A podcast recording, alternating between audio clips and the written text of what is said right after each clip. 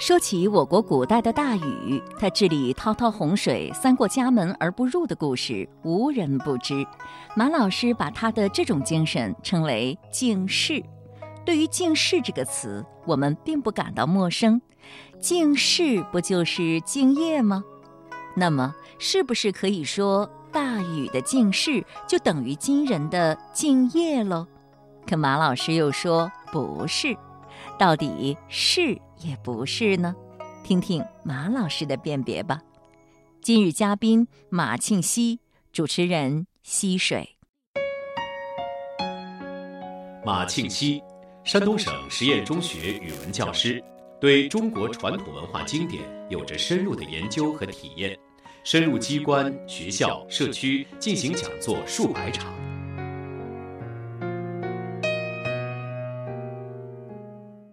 我觉得大禹做事，他有一个特点，就是事必躬亲。治水期间呢，他是翻山越岭、趟河过川，而且拿着测量仪器的工具，从西向东一路测度地形的高低，树立标杆，规划水道。你怎么看待他的行为呢？在《论语》或者其他经典当中，有没有表述这种行为啊、品质的句子？有，就是两个字：敬事。尊敬的敬，事情的事。因为这个时候大禹治水的时候，他的身份还是臣子，臣子对国家要尽忠，对他分管的事情啊要敬。敬是什么？没有一丝毫的懈怠，啊，没有一丝毫的侥幸心理在内。什么叫忠？咱们以前也分析过，朱子讲叫尽己之谓忠，就我有十分力量，我就要用到十分，这才是真正的忠。那我们看大禹就真正的做到了这一点。所以在他做这个事情的时候，尤其是这个事情别人做不了，因为别人不了解治水这么多年都没有治下去，是很棘手的一个事情。那他必须实地勘察，这是他的责任，他也是这样做的，所以成就了他自己。这就是他敬事的一个特点，和我们现在的敬业应该是一个意思吧？是的，我们现在的敬业还停留在有点变味儿，就是很忙，好像就是敬业，不是的，可以在很短的时间内把事情做好。关键是我们在做这个事情的过程当中，是不是？非常的专注，百分之百的用心，百分之百的出于公心，尽了自己最大的能力，哎，应该是从这个角度来考量。可是这一些呢，就牵扯到每个人心理的问题，不好衡量。最根本的还是要搞好教育，教育好了，每个人都有这样的觉悟。那才没问题。呃，敬事这里呢，你用的是敬事，我们现在常用的词儿呢是敬业。但是在某些人的忙碌啊，或者是看似敬业的行为当中，其实是有掺杂的，所以他的敬业呢，可能就显得不那么纯粹了，也就不那么动人了。和这个大禹也是有着本质的区别的，是吧？是啊，有的时候敬业啊，我们现在把它等同。成了忙，这是不合适的。我们看还是刚才举的父子那两个学生，那个密子健，他一点都不忙，他天天在衙门里弹琴。可是我们看他治理的非常的好，这就是敬业。我们不能光看表象，如果领导者光看表象，谁谁谁老加班，谁谁谁，这样会导致大家为了忙而忙，而且来了也没有效率，叫磨洋工，出工不出力，这是没有意义的。所以这个事情咱们一定要解释清楚，不容走入误区。再有一点，大禹现在是具体的负责治水这个事情。如果他是在治理一个地方，他应该选用人才。现在呢，别人干不了这个事情，他具体负责，他就要这样细致。如果等到他做了天子，治理天下，那他就不应该再这样事必躬亲，他就要选人才。任贤使能，这样才是合适的。我们要看他处在什么样的位置上，担任的是什么样的职位，他就应该有什么样的工作状态，不能一概而论。嗯，说到这儿呢，我就想起王阳明曾经他当过县令，他当县令的时候，他就只在家里读书啊、下棋呀等等，完全不理政事，这让他身边的某个人哈对他颇有意见。有这么多人去告状，但是他一概不理，一概是谢绝。后来才知道，因为大家找他断案的一些事情都是非常鸡毛蒜皮的，喂个什么公鸡母鸡是谁家的，或者喂个鸡蛋怎么样的，都是一些邻里的这样的琐事。他认为处理这样的事情是没有意义的，而且呢，乡民是需要教育才能够从根本上解决这个民风的问题，所以他就采取了这样一种方法。后来把各个地方的长老年龄比较大，呃，德行比较高，学问比较好。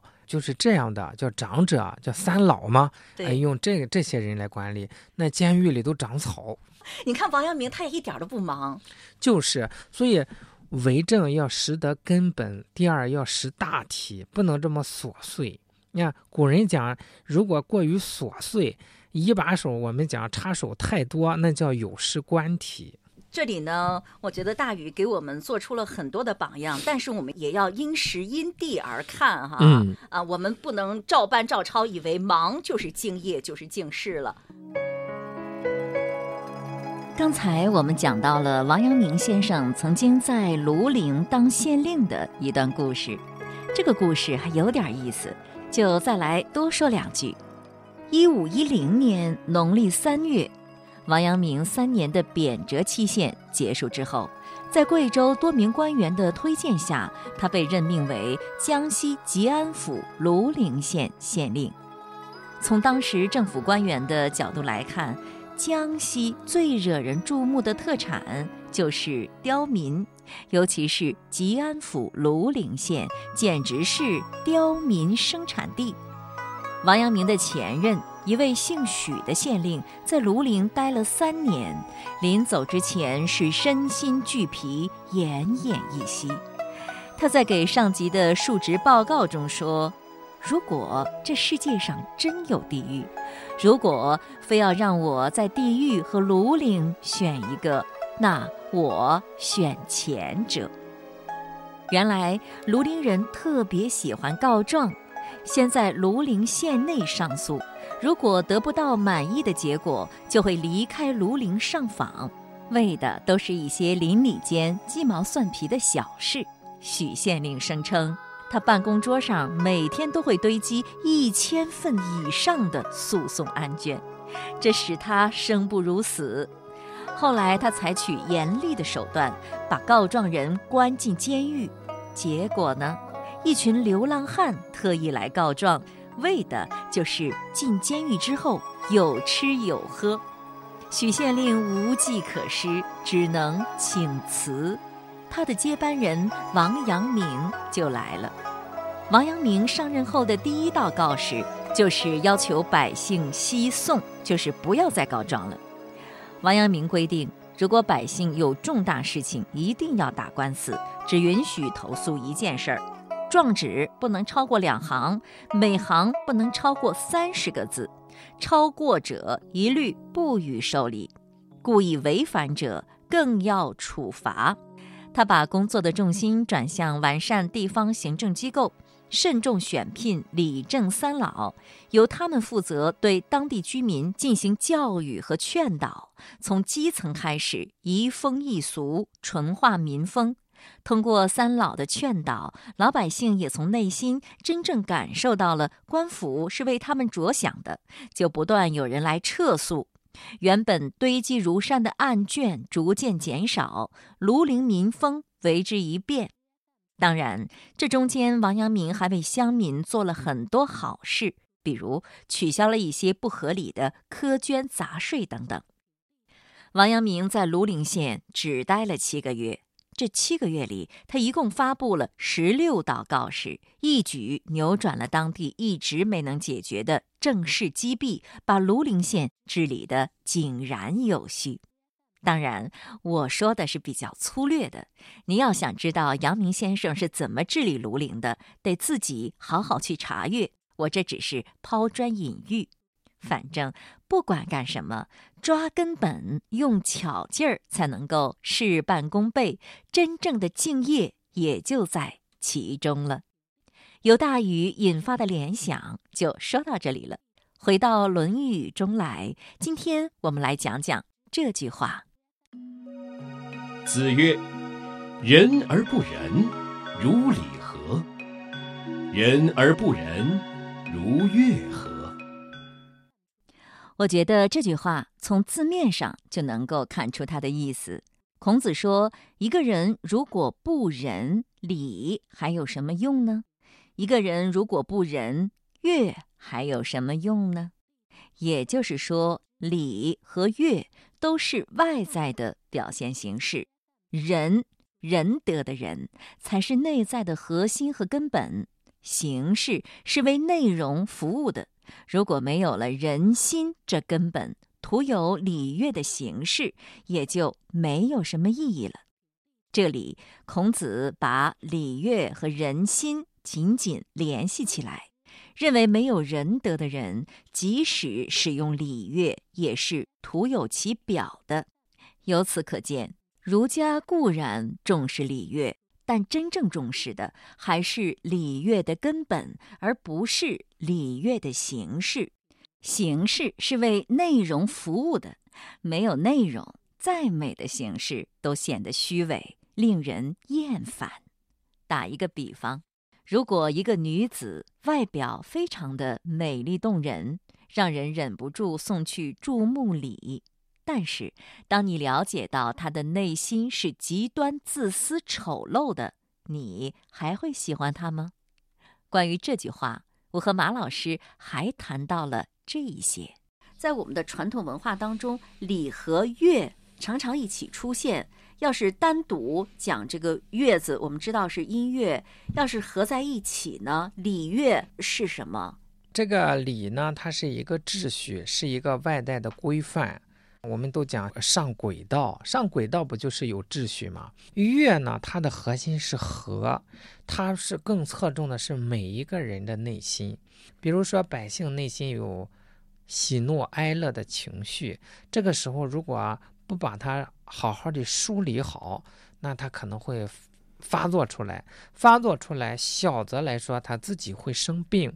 呃，往大了来说，比如说会产生争斗这样的事件，慢慢的可能发展为团体的斗争，再严重一点，可能就成为战争了。这对国家来说是一个非常不好的现象。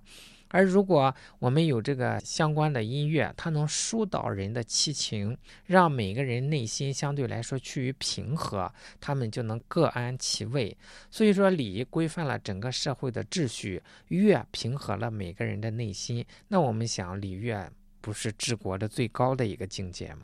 但是用礼乐。并不是可以直接治国的，而是潜移默化的影响着社会的风俗和人心。应该说，礼乐是从根本上来治国的。你看，他规范好了秩序，这是外在的；他把每个人的内心都平和好，这不是一个根本吗？我们讲，如果每个人都是好人，这个国家每个人都是好人，他干的事都是好事，这个国家一定是太平盛世。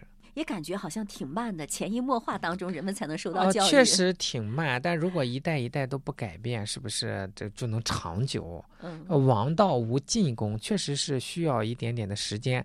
但是，一旦取得了效果，如果每一代领导人都能传承，那说不定我们现在还是周朝呢。啊，就是有一个良好的开端，还是非常重要的。嗯，呃，用习总书记说的那句话，就是“功成不必在我”。嗯，是的。啊。那那这句话是不是因为孔子看到当时三家大夫总是行这个僭越之事，还使用着礼乐，表面上衣冠楚楚、堂而皇之，实际上干的是见不得人的勾当，非常的虚伪、虚假、道貌岸然，所以才说了这么一句话呢？倒不一定是单纯的为三家大夫，因为当时我们讲礼崩乐坏，可能好多人都是这样。可是前面我们刚讲的几句话都是关于三家的，说他们乐理，然后紧跟着有这么一句话。这一句话因为没有记载，我们没有必要多揣测，我们记住这样一个原则就可以了。呃，不管行礼，呃，还是奏乐，都要以人心为根本。是的，有一位大师说过这样一句话，就是世人虽甘心为不仁，未有肯甘弃礼乐者。但既弃人，即弃礼乐，故就其不肯弃礼乐处唤醒之也。我觉得这句话应该是那句话的，算是一个补充吗？嗯，是一个解释，就是啊他说夫子为什么要这样说啊？就是说一般人不是不肯弃礼乐吗？那夫子就说你不肯弃礼乐，你就得有仁爱之心。如果没有仁爱之心呀、你就是抛弃礼乐。所以借着他不舍弃礼乐这个心来唤醒他的仁爱之心，按这显示出夫子这种啊、苦口婆心。一般的人，我就感觉他即使为人是不仁的，用心不仁，但是他表面上也要装一装，看着翩翩君子，嗯，道貌岸然，让人看着还是挺不错的，是吧？嗯也就是说，他还是有好人好礼的这样一个是是本性。嗯，所以夫子就说，你要想把这个保持住啊，那你就得从内心真正的人，我们讲从外而内，点醒他那个最内在的，他可能自己都没有意识到的那种好的良知。对，那从这句话，也就是可以看出，未有肯甘弃礼乐者，就是说，人每个人都是有良知的，嗯、是吧？是的，只不过可能被掩藏了很久，连嗯，自己都忘了。嗯，有的人盖的厚一点，有的人盖的薄一点。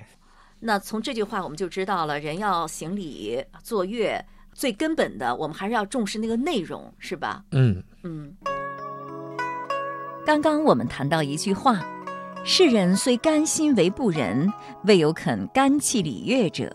但既弃仁，即弃礼乐，故就其不肯弃礼乐处，唤醒之也。”我觉得这句话说的真好。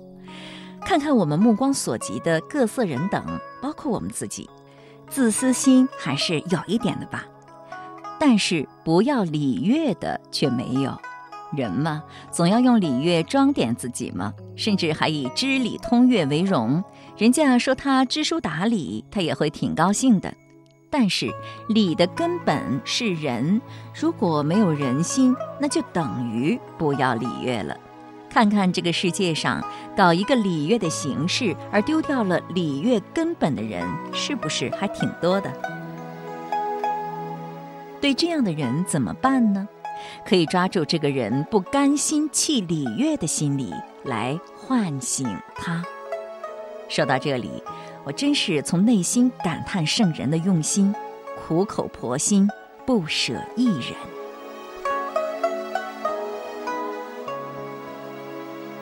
下面我们再不妨把《论语》第三章这前三节的内容连起来看一看。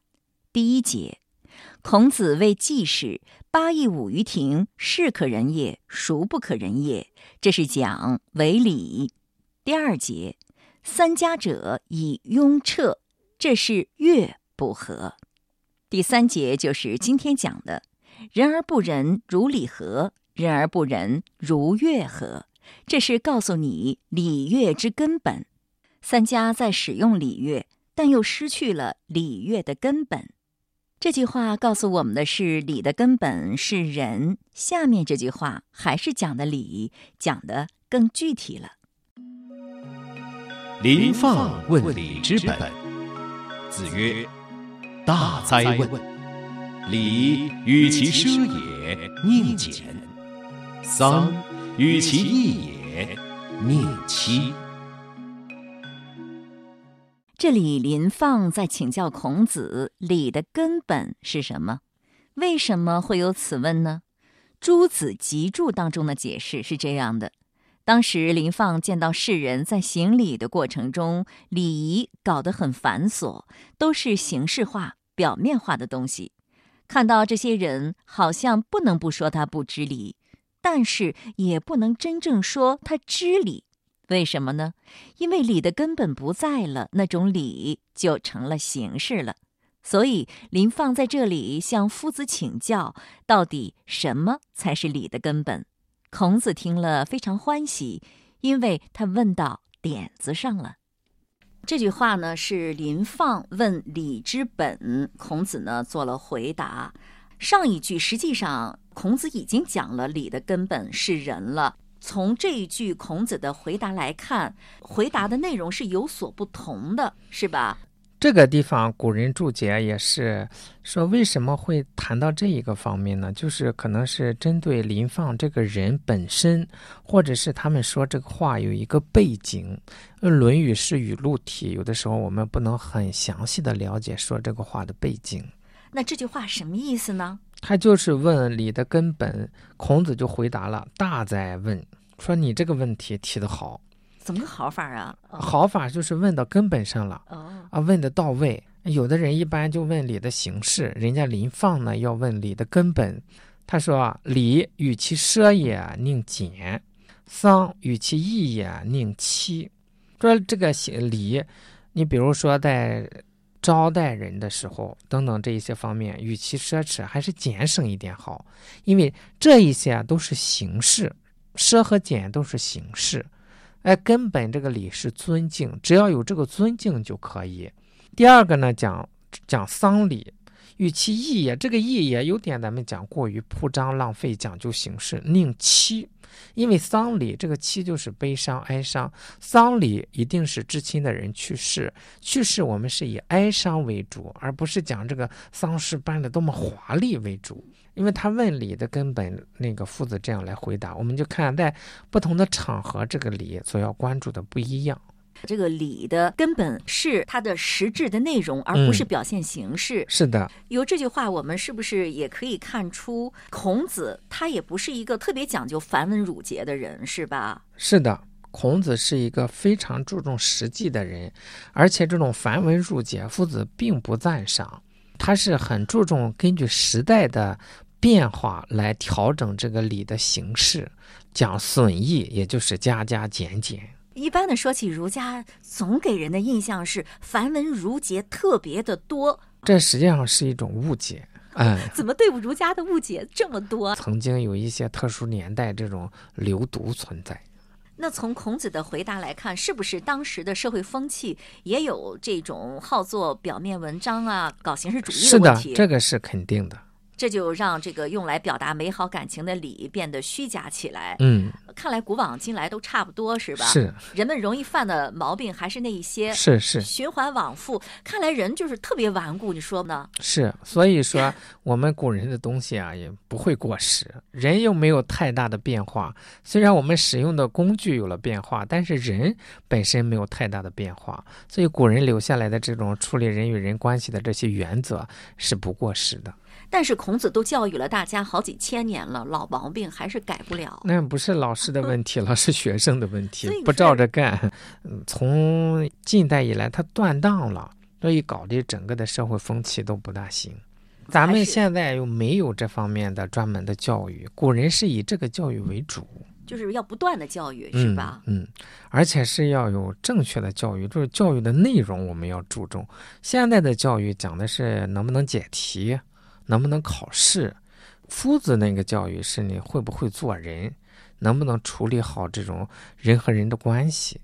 现在大家都奔了知末去了，舍本逐末了。嗯，是的。所以搞得大家都挺焦虑的，我感觉是吧？嗯，越抓不住根本就越焦虑。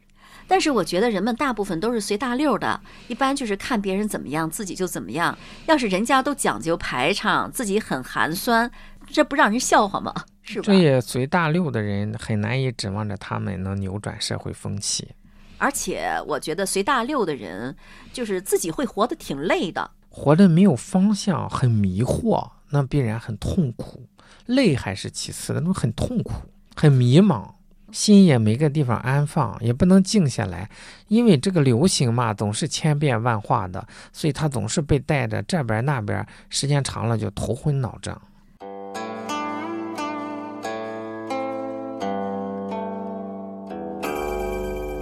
还记得我们曾经学习过的那句话吗？子张问：“时事可知也？”再过十个朝代，那时候的礼还可以知道吗？孔子的答案是可以知道，因为变化的是形式，不变的是根本，所以不管过去多少年，礼都是可以知道的。礼所表达的是真诚的内心，如果你繁复的礼节之下没有半点真心，那也是无礼的。不仅无礼，可能还是欺骗，不仅是欺骗别人。或许也欺骗了自己。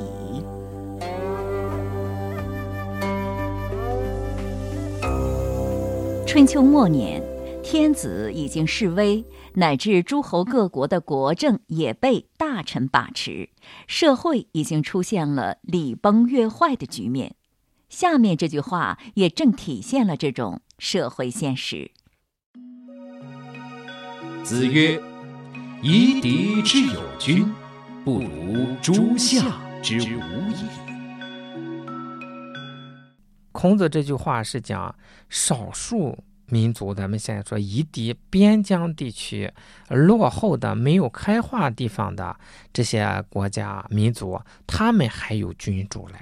这个不如啊，是不像，不像我们诸夏，就是华夏文明。我们作为中原文化的继承者，居然无没有，就是我们没有君主。这句话听上去不可理解啊，什么意思呢？就是我们。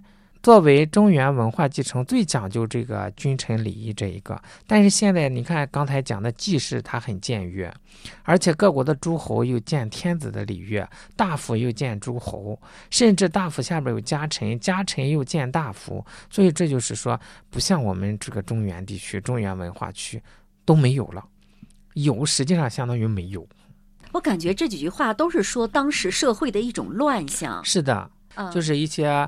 礼崩乐坏的一些表现，那这句话就是对当时社会现状的一种感慨、感慨、感叹。哎，我们所学到的，也就是应该是什么呢？也是遵守礼吗？是啊，如果你看人家这个落后的地方，这些地方还是有君君臣臣这一个，呃，有秩序、讲礼乐。我们作为文化发达地区，反倒没有，这不让人笑话吗？是啊，现在我们中国其实也是一个文化特别发达的一个地方。我们老说自己是礼仪之邦、泱泱大国，但我们自身的言行举止来看，真的是体现了礼仪之邦的特色了吗？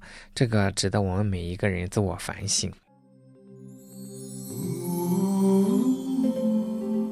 回望历史，五千年风云变幻，服饰、发型、礼节。房舍用具变化之大，可谓无法想象。同时，我们也发现，变的都是有形的，不变的是那无形的。圣哲说，真理是永恒不变的。或许这就是我们应该追寻和把握的，以此不变，应其万变。今天的节目就是这样了。主持人溪水，感谢您的收听。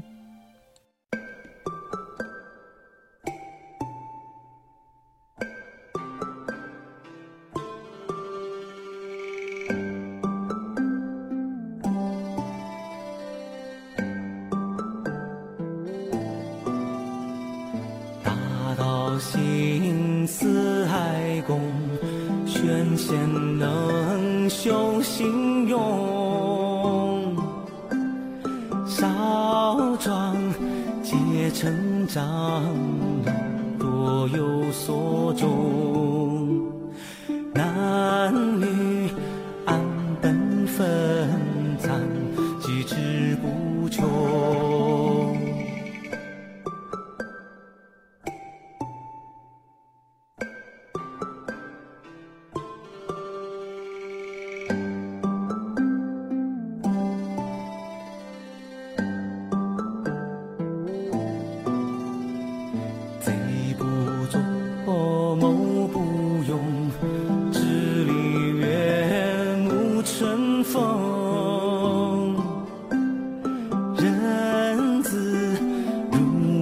自见你相拥。